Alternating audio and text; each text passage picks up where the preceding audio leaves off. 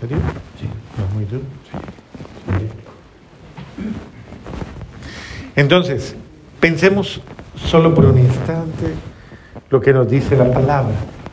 La palabra nos dice que Dios quiso en, su designio de amor y de voluntad, quiso que todos, que todos estuviéramos y participáramos, o sea, que todos estuviéramos, viviéramos en un paraíso. Dios dispuso y preparó un paraíso para nosotros, un paraíso de amor. Y esto es importante porque si hay algo que, que debemos hacer es no perder el paraíso.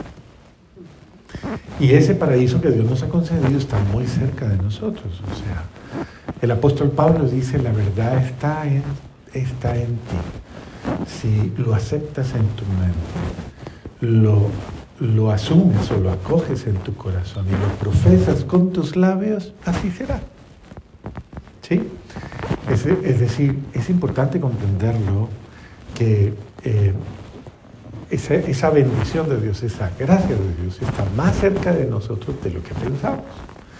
Muchísimas veces eh, lo único que nos falta a nosotros es apropiarnos de esa gracia que Dios nos ha dado y cuidarla y protegerla de todos los enemigos que tiene. Porque todo lo que vale y todo lo grande tiene enemigos y enemigos sobrenaturales.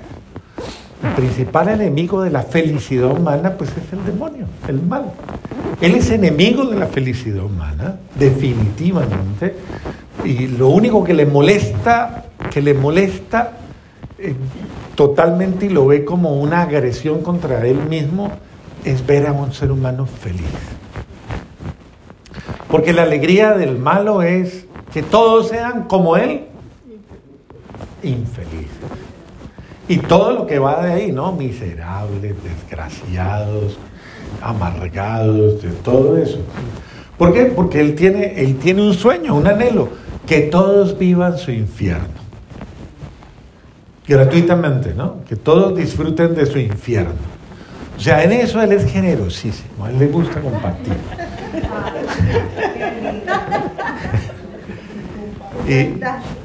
Y, por eso, básicamente, como sabe que Dios hace feliz al hombre, Él quiere robarle al hombre la felicidad. Y por eso necesita engañar al hombre.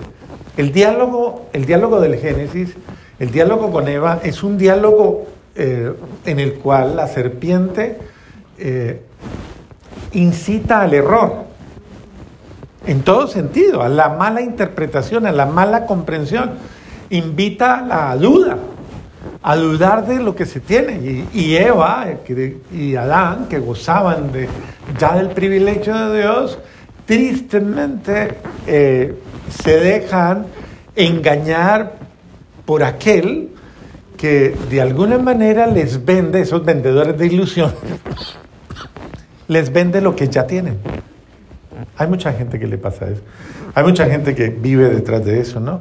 Y los demás lo único que hacen es venderle lo que usted ya tiene. Es que esto es para que sea feliz. Y usted muchas veces ha dicho, de muchas formas ha dicho, sí, deme, deme tanto, deme, deme mucho más, deme. Porque eh, lamentablemente muchas veces creemos que, que no somos que dignos de ser felices o no tenemos ya la felicidad. Y la felicidad es un bien que Dios nos ha dado, es una gracia, es una alegría que Dios nos ha dado. Entonces Dios nos lo ha dado, lo ha preparado, lo ha dispuesto para nuestro bien. Nos ha dado, por ejemplo, una familia. Una familia. Les pregunto, ¿su familia es, su alegría? ¿Su familia es su bendición? ¿Su familia es su cielo? ¿O es su infierno? No sé, les pregunto. O sea, es, es importante descubrir que su familia es verdaderamente su paraíso, en el cual usted debe aprender a ser feliz. Ahora, el Señor le confía, ha preparado absolutamente todo para que seamos felices, y Él quiere que seamos felices no por nuestros medios, sino pues precisamente por su, por su presencia, por su amor. Miren una de las cosas que les pasa a don, a Adán y a doña Eva, que se creyeron pues muy, se olvidaron, eh, y que se complicaron la vida muy fácilmente. Mire, todo el problema del, del paraíso todo el problema de, con esta señora, con la serpiente esa, todo el problema se hubiera resuelto de una manera muy fácil y la vida se había descomplicado. De verdad, absolutamente para todos. Solo faltó, solo les faltó una cosa a, a doña Adán y a doña Eva. No les faltó más. En el momento en el que él y ella escucharon la propuesta del mal, en el momento en que Él sedujo su mente, sedujo su corazón, se les metió, les revaluó sus valores, les revaluó su criterio de vida, los hizo dudar de su felicidad. En el momento en el que Él les endulzó el oído, en el momento en el que Él les vendió una ilusión, una fantasía, ¿eso no es lo que le ha pasado a usted muchas veces? Piénselo. ¿Cuántas veces eh, una de las cosas que dice el mal es, con esto serás feliz. Y esto lo repite mucho la gente hoy día, es que yo quiero ser feliz. Le dicen ahora, ¿usted por qué hace eso? ¿Por qué hace eso? Que a veces no le cabe uno en la cabeza y usted, es que yo quiero ser feliz. Está en la profundidad del ser humano, todo ser humano quiere ser feliz. Y todo esa, e, ese momento de negociación y todo ese momento en el que están en esto, lo único que, lo único que, que, era necesario, lo único con lo que se hubiera podido resolver la situación, facilito, es que no era complicado, era súper fácil. Y es una fórmula para usted, fácil, fácil. Era decirle a, a la serpiente, después de que le echó todo el cuento, con solo haberle dicho, espéreme un momentico aquí, yo voy y le pregunto al Señor. No era más. Eso es como cuando usted, yo sé que usted no, Juan, no, pero cuando la tentación venga a su mente, usted, lo, usted le dice, espéreme un momentico aquí, yo voy y le pregunto a mi mujer. Te nervioso. Eh, ustedes son la pareja. Ah, bueno, bueno ahí, ahí va. Cuando el, mal le eche el cuento a ustedes, pregúntale, dígale, déjame, espérenme un momentico, yo le pregunto a mi marido. Consulte, consulte con el otro, socialice la cosa. Es decir, si eso que es tan bueno, no lo haga ocultas, no lo haga espaldas, no le dé la espalda. Todo tiene un límite. No quiera conocer por sus propios medios. No quiera saborear el mal por su propio criterio. No se sienta capaz. No se sienta autónomo. No se sienta en la libertad de tomar su... someta y diga, espere un momentito. Cada vez que le venga a usted un mal pensamiento, un mal sentimiento, no lo acepte de entrada, dígale, espéreme, yo consulto esto al Señor, espéreme, yo lo someto a oración, espéreme, yo le pido a Dios si es bueno que yo pelee con mi marido. Usted le dice, No,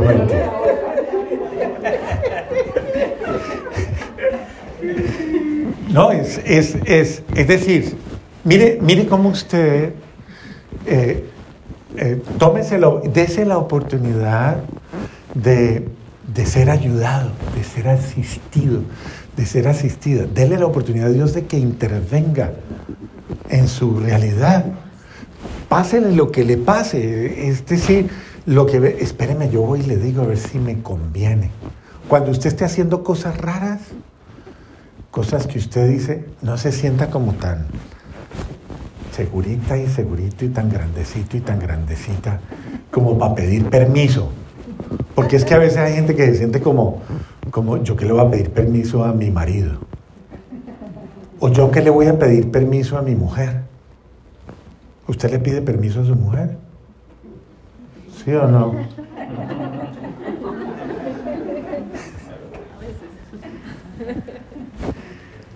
Piénselo. Es el hecho de... ¿Por qué la gente... El hecho de... A ver, ¿Qué es la obediencia mutua? Subyuguémonos, subyugarnos el uno al otro. ¿Qué es eso de subyugarnos el uno al otro? Es, someter mi voluntad y decir yo solo no puedo. Yo te necesito. No, yo no estoy hablando con usted.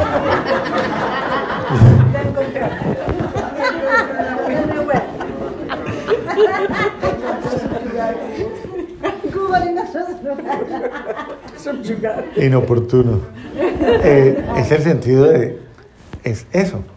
Eh, yo puedo decidir solo. Es más, debería decidir solo.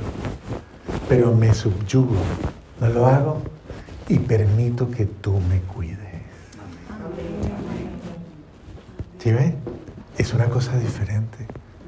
No es estar sometido por estar sometido. Usted le dice a su mujer, mi hija, yo me dejo cuidar por usted. Cuídeme. O sea, no tengo problema en que usted me cuide. El que tiene algún enredo, la que tiene algún enredo por ahí, cuando le preguntan, eh, ¿y dónde estás? Dice, ah, pero ¿qué está haciendo? Pero ¿para qué pregunta tanto? O así sucesivamente. Bueno, yo no quiero resolver ahora problemas. Pero es el punto de, es importante aprender a someter mi voluntad, a someter mi criterio, someterlo. Si es tan bueno y si no es malo, ¿por qué lo tengo que hacer oculto?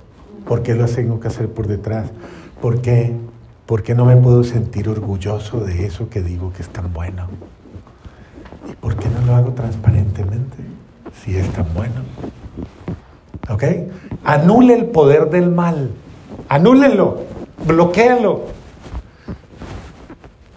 Usted se imagina, Eva le hubiera dicho a la serpiente, espéreme, yo voy y le pregunto al Señor, espéreme.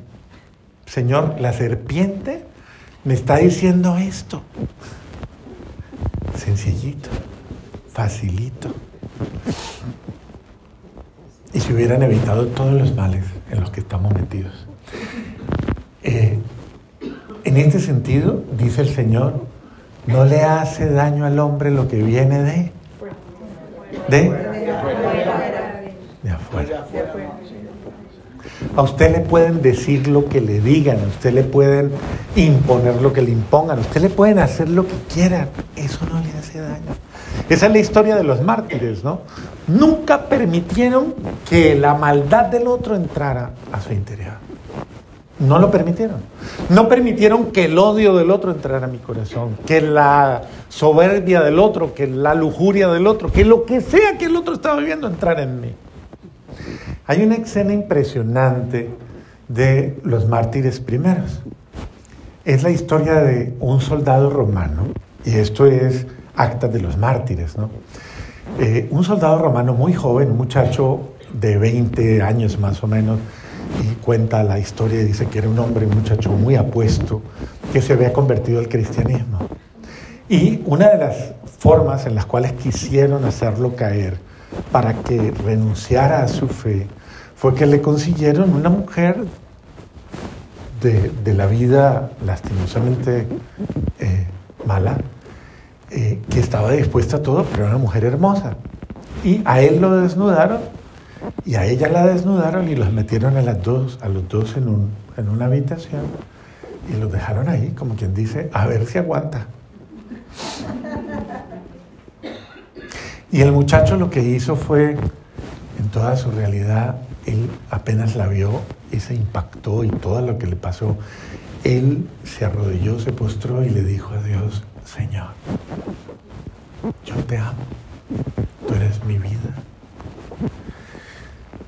Eh, y reconozco que soy frágil, que yo soy débil, que yo solo no puedo, que por mis medios no soy capaz, que esto es superior a mis fuerzas y lo único que te pido es, te entrego a ti, me entrego a ti, te pido perdón. Y cuando el muchacho estaba orando, estaba llorando en ese mismo momento, la mujer que había comenzado su trabajo de seducirlo, comienza a, escuchar la voz y comienza a sentir que su ser interior se quebranta. Era una mujer que no sabía ni siquiera que existía el alma.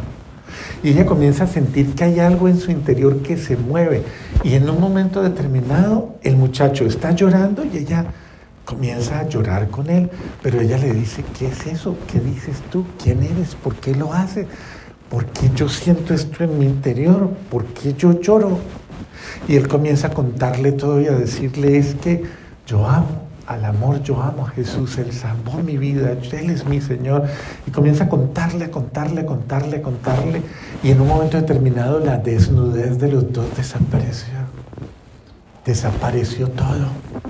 Y lo único que apareció fue esa presencia amorosísima de Dios. Y en medio del dolor ella le dice, y no me puedes bautizar. No podría yo ser. Y él le dice, lo único que hay son mis lágrimas. Y le dice ella, con tus lágrimas bautízame. Y en ese momento él con sus lágrimas la bautiza. Y de ahí en adelante reciben la fuerza del Espíritu Santo los dos y ellos comienzan a alabar a Dios. Cuando abren la celda, los dos están alabando a Dios y los decapitaron a los dos.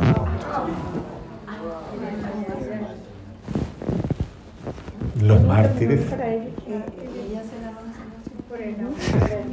Bueno, no hace daño a lo que viene, no hace daño a lo que viene de, sino lo que sale de.